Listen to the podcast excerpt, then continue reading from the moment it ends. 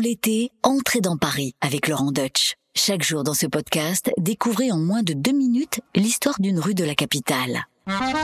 Laurent Deutsch sur RTL, entrez dans Paris.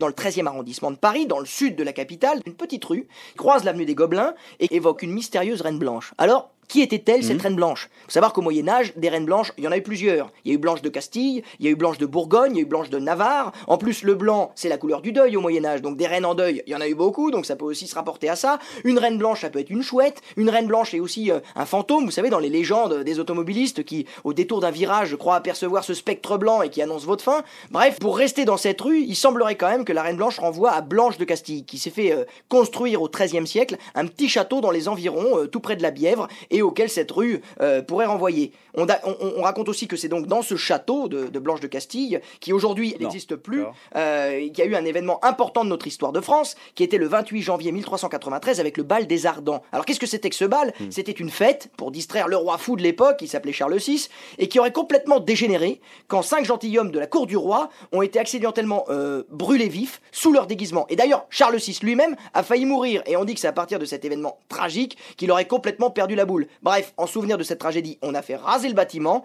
et c'est à son emplacement qu'un autre château plus tard, au XVIe siècle, un palais Renaissance, sera, sera construit pour la célèbre famille des Gobelins, qui ont laissé leur nom euh, à, l'avenue euh, du même nom et que notamment Rabelais évoquera dans Pantagruel avec la fameuse folie Gobelin. C'était un, monument euh, magnifique qui faisait référence dans le centre de Paris et qui est parvenu lui jusqu'à nous. Il est encore accessible, rue des Gobelins, qui est mm. la rue qui fait le prolongement de la rue de la Reine Blanche. C'est devenu tout simplement un, un îlot d'habitation, donc tout le monde peut habiter dans le château de la Reine Blanche. Ça a été une brasserie, ça a été une tannerie, ça a été un club jacobin à la Révolution, ça a été aussi un garage, et maintenant, euh, avec une restauration plutôt heureuse, une réhabilitation assez réussie, c'est devenu euh, euh, des immeubles, des appartements dans lesquels vous pouvez habiter, donc vous pouvez devenir un châtelain de la Reine Blanche.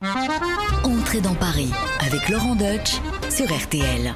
Merci d'avoir écouté ce podcast. Pour découvrir tous les épisodes, rendez-vous sur l'application RTL, sur rtl.fr et toutes nos plateformes de podcast partenaires. N'hésitez pas à nous laisser des notes et des commentaires.